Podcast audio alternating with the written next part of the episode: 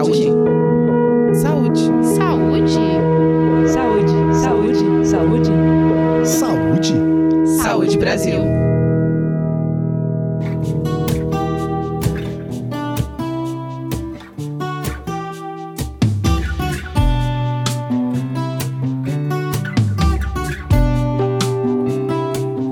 Nesses tempos de distanciamento social, muita gente tem se mobilizado para ajudar quem precisa com a doação de cestas básicas. E uma maneira muito especial de fazer isso é com as cestas verdes, feitas com itens de produtores locais. Para falar sobre a melhor forma de montar essas cestas, sobre os alimentos que não podem faltar e sobre dicas de manutenção, a gente conversa hoje com a Lidiane Pires, que é diretora de Segurança Alimentar e Nutricional da SEASA do Distrito Federal.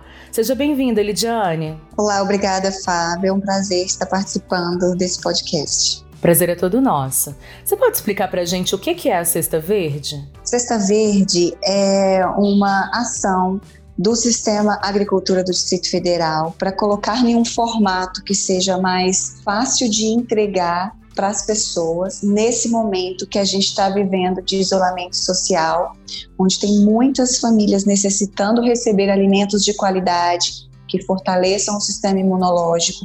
Porém, nós estamos é, num, numa situação onde é difícil entregar isso na forma de caixarias, que era como a gente fazia anteriormente. Então, o Sistema Agricultura inovou e formou, formulou uma, uma cesta de alimentos com itens da agricultura familiar, com um peso menor, com uma variedade interessante, que a gente consiga entregar de uma forma mais fácil para as famílias que estão em vulnerabilidade nesse momento.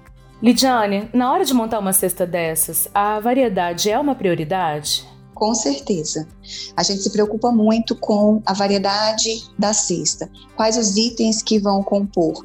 Eu vou ter mais é, tubérculos, mais legumes. A cesta é, uma, é uma, um formato que não nos permite utilizar muitas folhosas, né? Porque elas são muito frágeis. Então a gente tem que escolher qual tipo de folhosa que dá para colocar na cesta.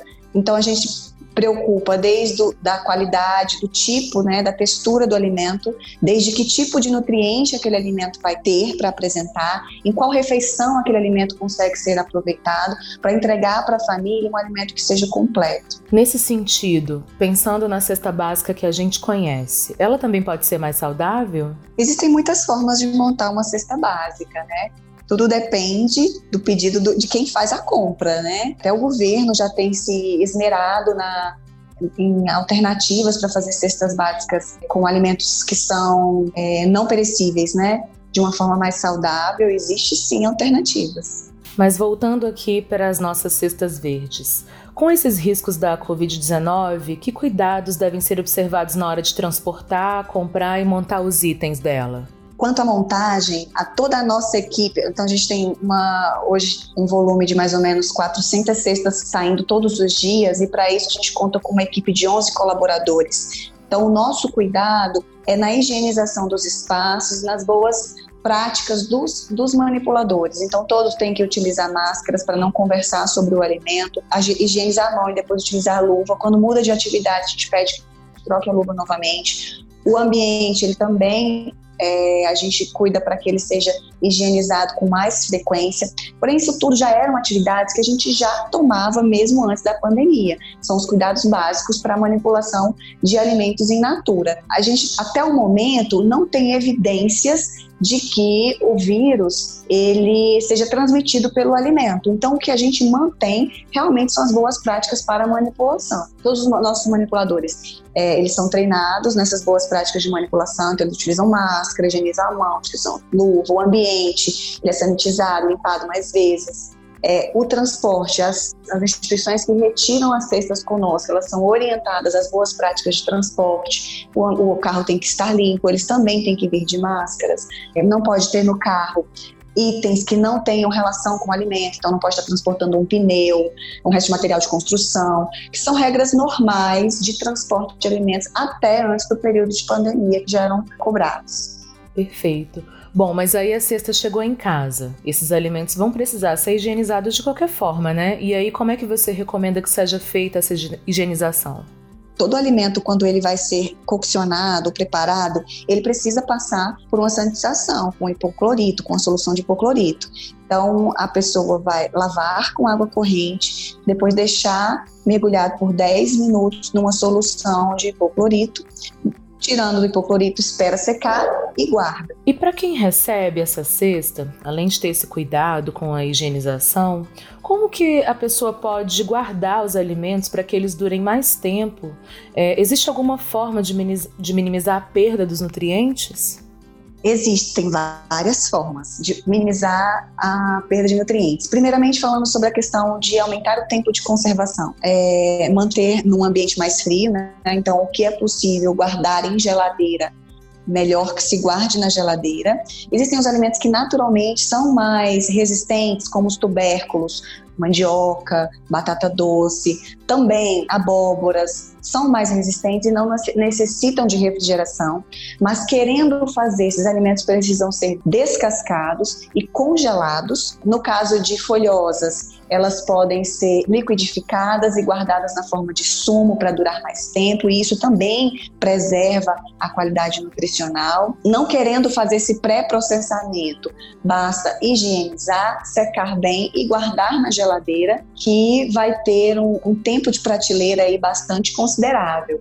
Os alimentos são naturalmente mais perecíveis, né? Se a, a família vê que não vai dar, por exemplo, para consumir a, a banana que chegou num tempo de quatro dias, né, que é um tempo razoável, por exemplo, ela pode congelar, pode transformar em receitas, né, em bolos, em tortas que também tem validade, um tempo de prateleira maior do que o alimento in natura. Então, assim, existem diversas formas da gente poder aumentar o tempo de prateleira desses é, frutas, verduras e legumes que são entregues nas cestas verdes. Aproveitando aí o seu gancho, né? Você falou em receitas. Pensando nos itens que compõem a cesta verde, você tem uma ideia, assim, uma dica de receita que a gente pode compartilhar com os ouvintes? Nossa, tem muitas dicas de receitas.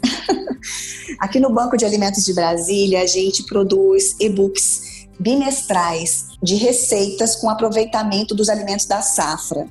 É, se eu puder deixar isso para vocês, é, no site da SEASA, a gente tem disponível na, no, na, na, parte destinada ao banco de alimentos, são e-books gratuitos, onde as pessoas podem baixar e preparar, desde é, aproveitamento da entrecasca da mandioca até a folha da cenoura, a gente tem receitas que podem ser utilizadas. Tem da banana verde, da casca da banana verde, da polpa da banana verde. Tem suco de chuchu com limão, que é um sucesso. Então, assim, às, vezes a gente é, fala, ah, mas chuchu eu só faço cozido. Eu nem gosto tanto de chuchu, mas o, o chuchu é um alimento riquíssimo em vitaminas do complexo B, que podem também ser utilizados de outras formas, além de ser refogado pode ser utilizado no suco. A gente tem também receitas com isso. A gente tem receita de aproveitamento da casca das abóboras, das sementes das abóboras, tudo em receitas deliciosas, disponíveis gratuitamente nesses e-books. Fica a dica. Agora, mudando um pouquinho de assunto. Agora, especialmente no período da pandemia, tem muitas iniciativas por aí de doações, né? Será que você pode compartilhar com a gente algumas ideias nesse sentido, para que os nossos ouvintes possam participar doando ou receber esse apoio? Aos doadores, eu quero aqui disponibilizar o Banco de Alimentos de Brasília, porque às vezes a pessoa faz uma campanha, tem todo um trabalho de campanha de arrecadação e não tem a logística de entrega, não sabe para quem está mais precisando, não consegue chegar lá na ponta, na periferia.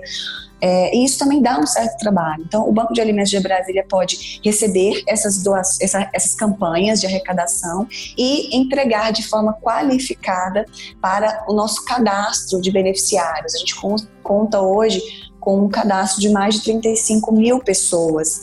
São 146 instituições que recebem conosco, instituições que são monitoradas, controladas, então o doador vai ter segurança de que ele está entregando para um público que realmente existe e que realmente está necessitado. E a gente presta conta para o doador.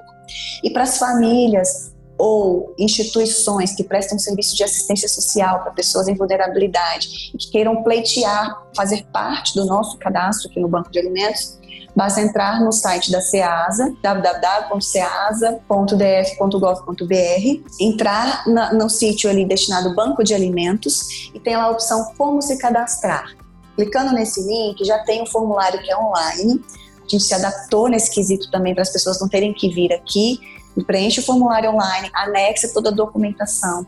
Esse formulário vai direto para o e-mail da nossa assistente social, que faz a análise, entra em contato e se ele tiver os pré-requisitos para o recebimento, ele já entra no nosso cadastro e começa a receber. Perfeito. Então, para os nossos ouvintes aí, só reforçando a dica, o site é www.ceasa.df.gov.br.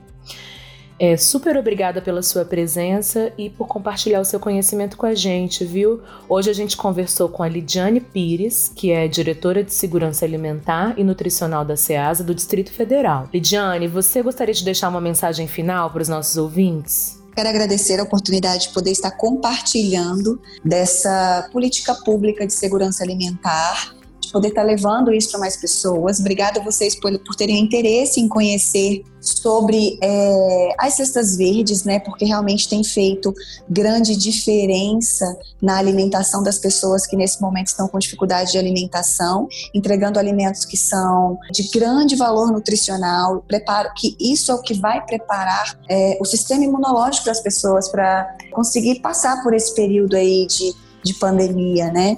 Então, agradecer por essa oportunidade e me colocar à disposição tanto dos, dos, ouvintes quanto de vocês, se quiserem mais informações. Dizer que o Sistema Agricultura do Distrito Federal está muito empenhado em superar da melhor forma possível esse período de pandemia, assessorando os agricultores, assessorando as pessoas em vulnerabilidade, realmente promovendo segurança alimentar, que é a nossa, o nosso objetivo. Obrigada. Obrigada a você, Lidiane.